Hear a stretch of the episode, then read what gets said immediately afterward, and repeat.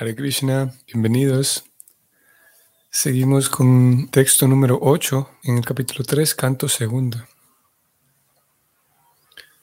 Om Namo Bhagavate Vasudevaya.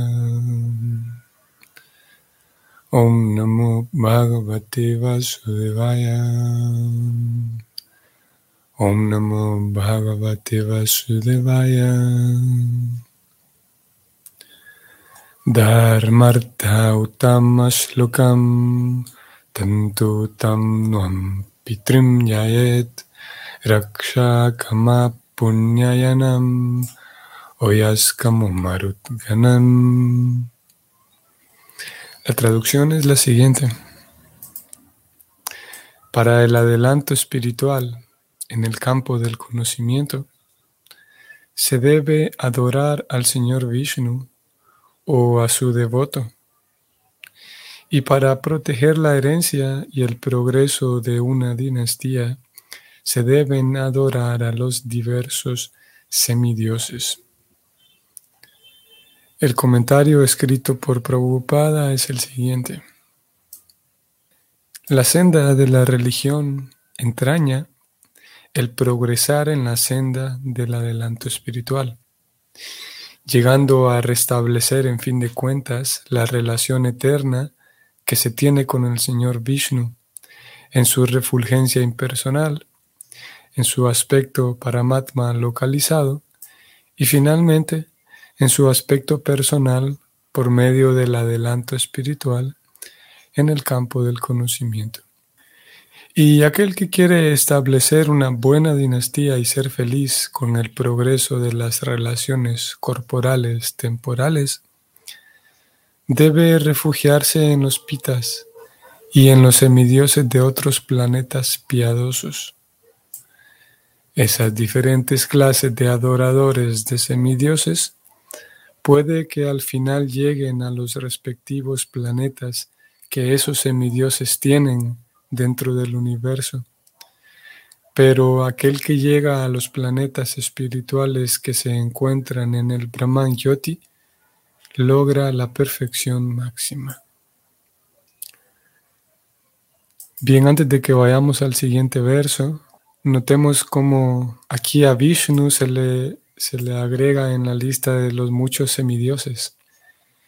Y es que incluso hay algunas personas o habrá personas quienes saben de la existencia de Vishnu, y sin duda que, lo saben, de la existencia de Vishnu, la existencia de Krishna, la existencia de Ramachandra. Y algunos de ellos simplemente conciben que Vishnu o Krishna o Ramachandra son simplemente otros tres personajes dentro de la variedad y casi ilimitada de semidioses que Krishna no es más que otro semidios a quien también podemos acudir para pedirle alguna, algún favor en particular, tratando de satisfacer únicamente aspiraciones materiales. Mm, aquí preocupada en el comentario dice que estos diferentes tipos de adoradores, de semidioses, puede ser que al final lleguen a alguno de los planetas de los semidioses. Esto nos hace recordar un verso, vamos a ir a leerlo antes de que procedamos al verso 9. Vamos a ir a Bhagavad Gita 9.25. Mm, Krishna dice que aquellos que adoran a los semidioses nacerán entre los semidioses. Aquellos que adoran a los antepasados irán a los antepasados. Aquellos que adoran a los fantasmas y espíritus nacerán entre esos seres, y aquellos que me adoran a mí vivirán conmigo. Como aquí preocupada volvemos al texto del Bhagavatam. Aquel que llega a los planetas espirituales que se encuentran en el cielo espiritual logra la perfección máxima.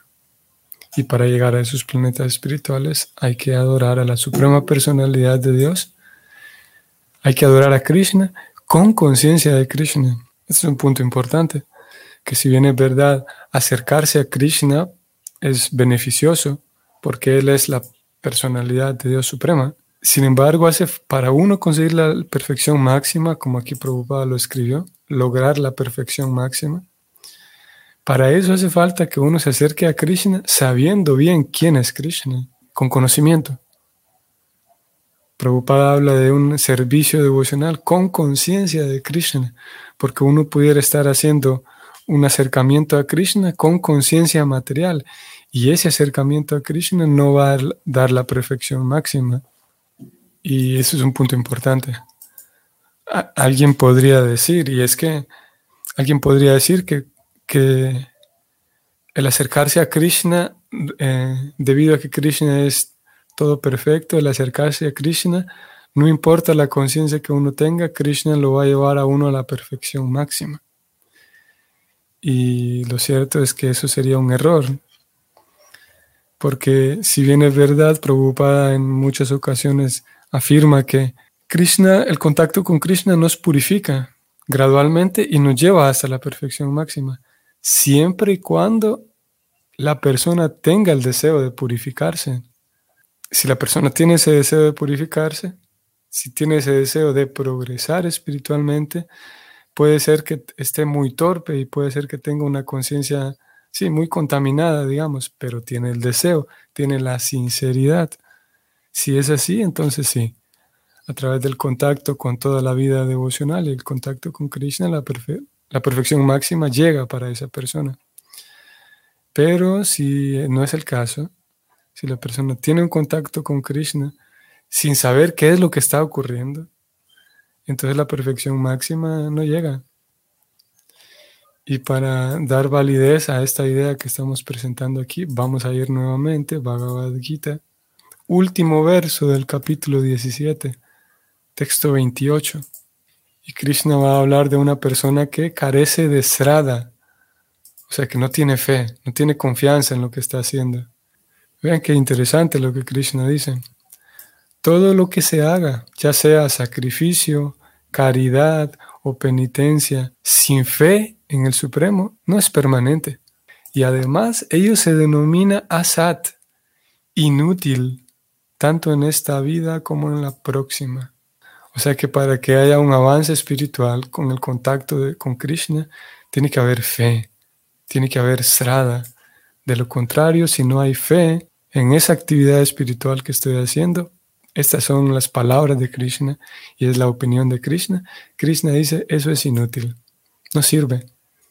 Vamos a ver si, logro recordar todo el contexto. En una ocasión, eh, estaba la preocupada con, con, algunos de sus discípulos en la India y, y unos de sus discípulos, eran dos o tres de ellos, vinieron donde preocupada eh, eh, diciendo que, que, se habían encontrado con, algunos indianos o más bien serían hinduistas y, y le habían dicho a, ellos como, como Vaishnavas occidentales, les habían dicho a ellos de que de que, bueno, Krishna tomaba en cuenta sus esfuerzos como occidentales, pero en realidad sus esfuerzos no eran tan, no eran tan eh, eh, potentes, que no, eran tan, si no tenían tanta potencia, porque ellos eran occidentales. Y Prabhupada respondió algo interesante. Prabhupada dijo que la generalidad de las personas en la India obviamente no todos, pero la generalidad de las personas en la India ya conocen a Krishna y lo conocen desde nacimiento. Es todo el mundo prácticamente sabe de Krishna. Y aquí están ustedes, dijo Prabhupada, que hace cuatro o cinco años atrás no tenían la menor idea de lo que era Krishna. Y Krishna con su pluma de pavo real y su flauta. Pero hay otra diferencia entre ustedes y ellos, dijo Prabhupada, y es que ellos, de vuelta, la generalidad de los indianos, conocen a Krishna pero están intentando alejarse de él. Todos sus esfuerzos, su propia vida misma consiste en que se alejan de Krishna, a pesar de que lo conocen de nacimiento. Pero ustedes, dijo Prabhupada, les dijo a este, por lo menos a ellos que tenía enfrente, ustedes recién lo conocen a Krishna, pero están corriendo hacia él, todos sus esfuerzos, toda su vida está centrada en acercarse a Krishna. Por lo tanto, no existe eh, tanta relevancia entre si conocieron a Krishna desde el nacimiento o no, porque todos sus esfuerzos están dirigidos a acercarse a Krishna, mientras que ellos están corriendo, tratando de alejarse de él. Todo esto lo decimos porque es importante la fe con la cual uno realiza las actividades de conciencia de Krishna. No solamente basta con hacer cosas para Krishna, no solamente basta con conocer a Krishna, porque si una persona conoce a Krishna pero se acerca a él pensando que él es otro semidios más de los múltiples semidioses, de, los, de la cantidad tan variada de semidioses, y yo puedo escoger hoy adorar a Krishna y mañana adorar a cualquier semidios, si me acerco con esa conciencia, Krishna dice, eso es inútil, no sirve. Claro, no sirve para un avance espiritual, porque algún, alguna utilidad va a tener, sin duda. Pero ustedes y yo que estamos interesados en el avance espiritual, el progreso espiritual, para eso nos sirve. Hace falta tener conciencia clara de quién es Krishna, qué soy yo como sirviente de Krishna. Bien, entonces vamos a volver al Bhagavatam y vamos a leer el siguiente verso, el verso 9.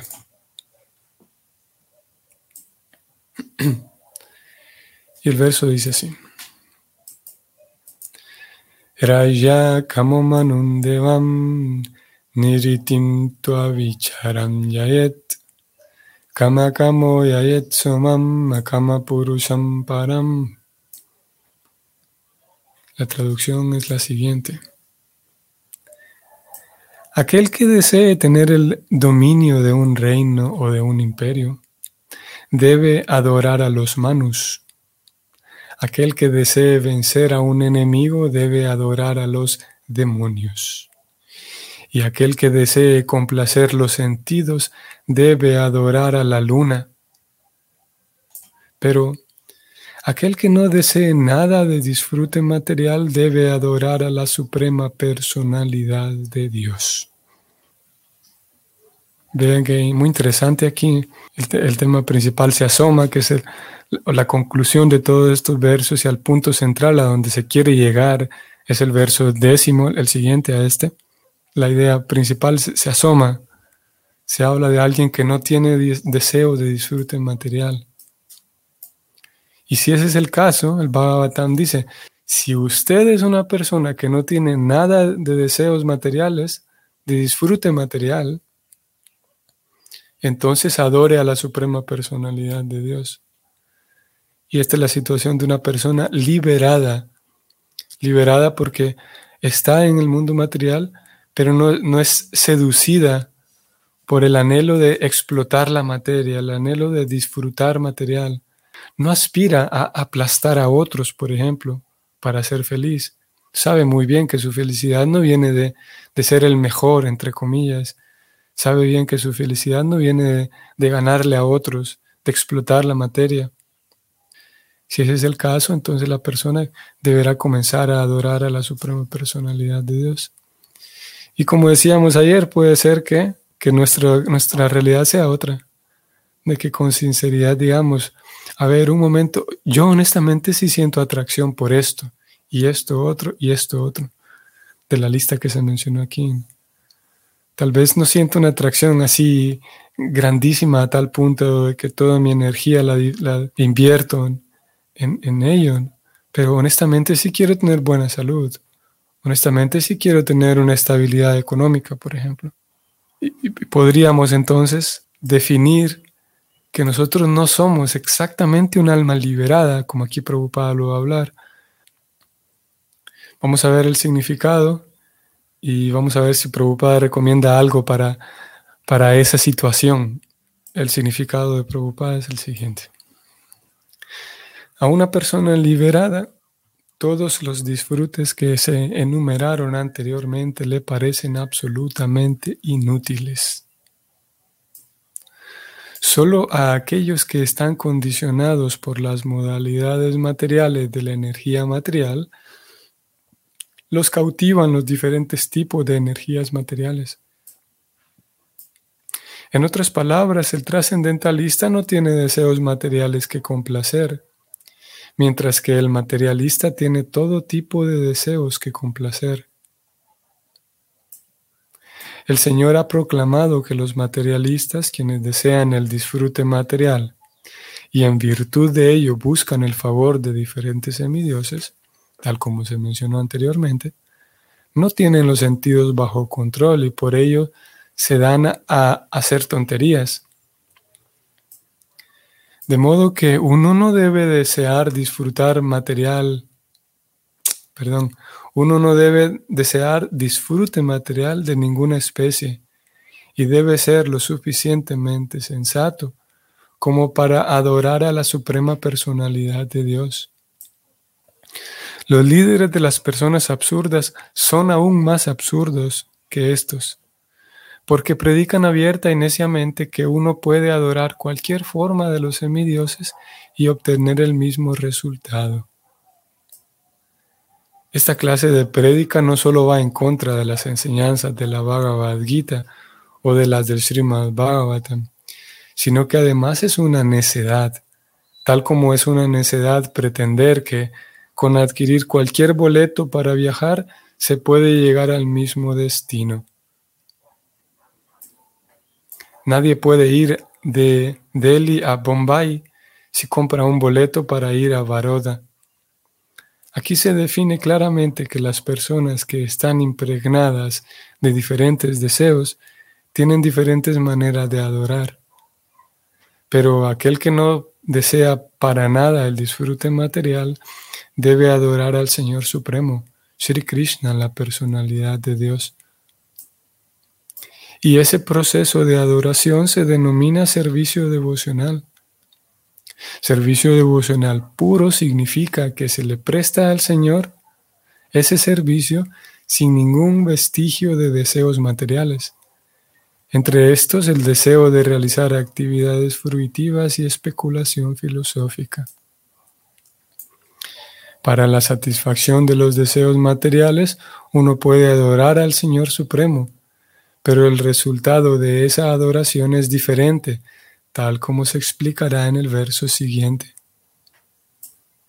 Por lo general, el Señor no complace los deseos materiales que nadie tenga de disfrutar de los sentidos, pero Él les otorga esas bendiciones a sus adoradores, pues estos en fin de cuentas llegan al punto de no desear disfrute material.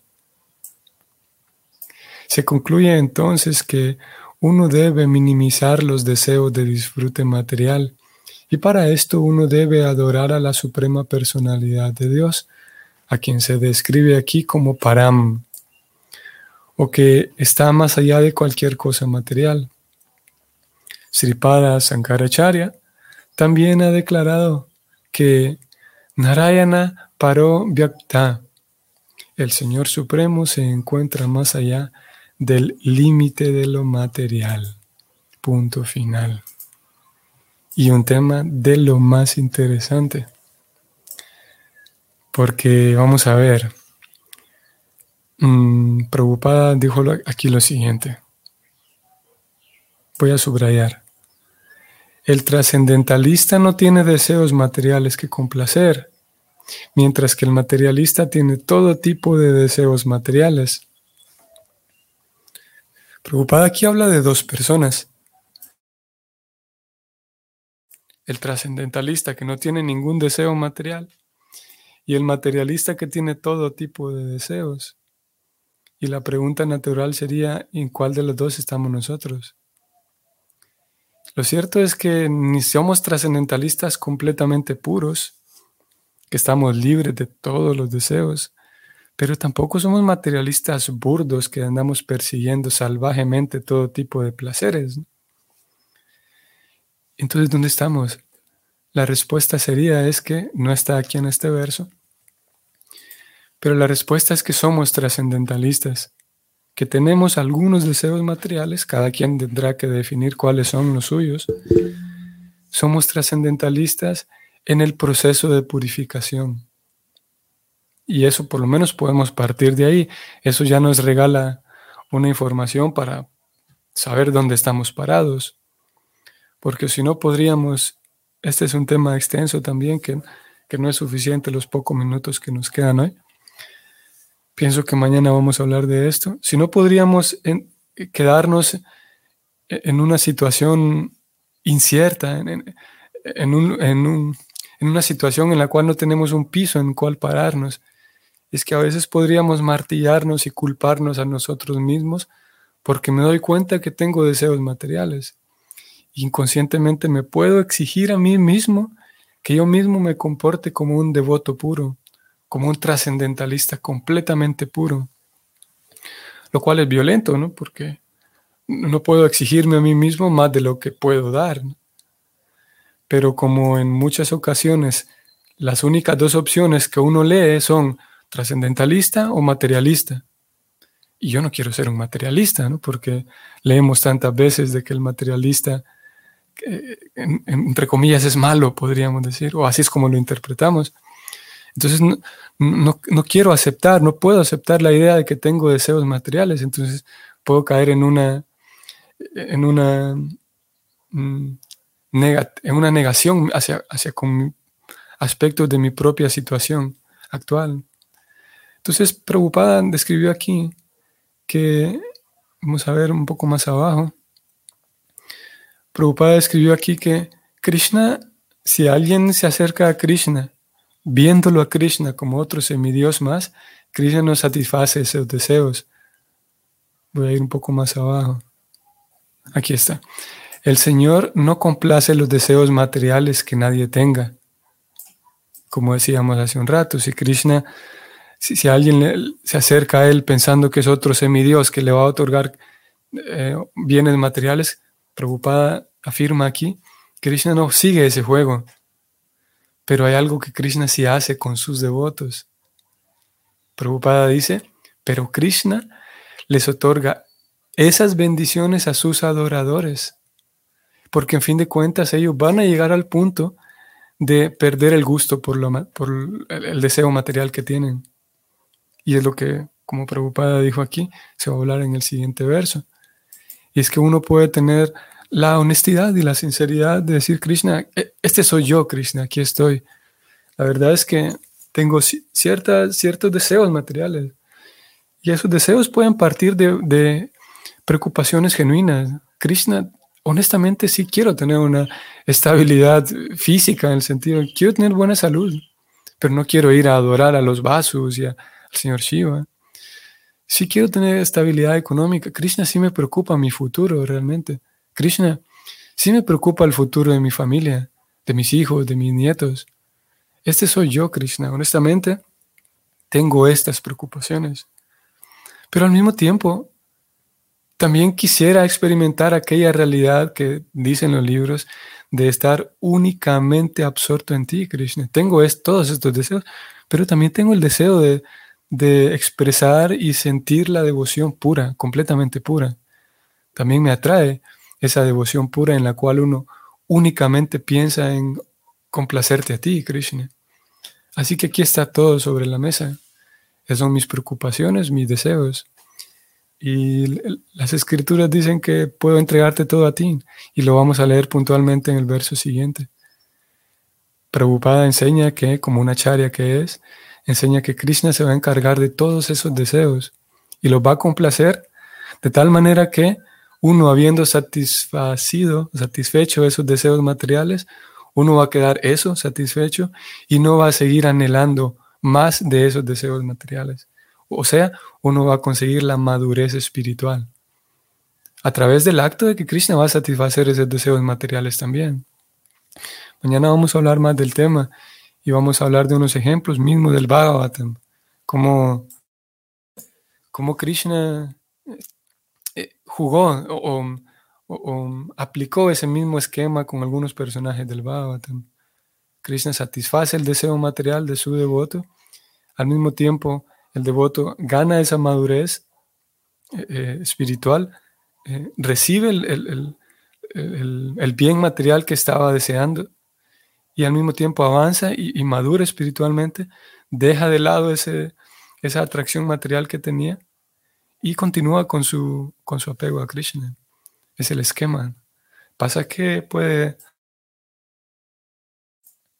puede dar la, o podemos llegar al punto de, sí, de, interpretar de manera distorsionada todo el, planteamiento del bhakti y llegar al momento en el que sí podemos puede darnos vergüenza incluso el hecho de que tenemos ciertos deseos porque interpretamos que yo no debería estar deseando esto yo debería estarme comportando de esta otra manera y eso es un, una distorsión en la, comprensión de la filosofía de conciencia de Krishna. Vamos a ir al capítulo 7 de la Gita, 7 y 18, vamos a ver si es aquí. Interesante que en este 7 y 18, Prabhupada, o bueno, Krishna habla de que hay devotos que se acercan a él y que se entregan a él a través del servicio devocional. Y Prabhupada habla algo acerca de esos devotos con mezcla, nosotros, esos devotos en el proceso de purificación, o mejor digamos, trascendentalistas todavía no completamente puros. Y Prabhupada dice lo siguiente, 7 y 18 de la Gita. No ha de creerse que los devotos que tienen menos conocimiento o conocimiento incompleto no son queridos por el Señor. Prabhupada dice aquí, uno no debe creer que aquellos trascendentalistas en proceso no son queridos por el Señor. Sigo leyendo, subrayo y leo. El Señor dice que todos son magnánimos, todos sus devotos, porque a cualquier persona que acuda al Señor con cualquier propósito, se lo llama Mahatma o gran alma. Ven qué interesante. El Señor acepta a los devotos que quieren algún beneficio del servicio devocional, porque hay un intercambio de afecto. Por afecto, ellos le piden al Señor algún beneficio material, dice Prabhupada. Y cuando lo obtienen, se satisfacen tanto que también progresan en el servicio devocional. Podría darnos la impresión de que es lo contrario, de que si yo me acerco a Krishna con el deseo de, satisfacer algo material, entonces Krishna me va a rechazar. Pero aquí Prabhupada dice algo completamente distinto. Lo leo nuevamente. Por afecto, ellos le piden al Señor algún beneficio material y cuando lo obtienen, se satisfacen tanto que también progresan en el servicio devocional.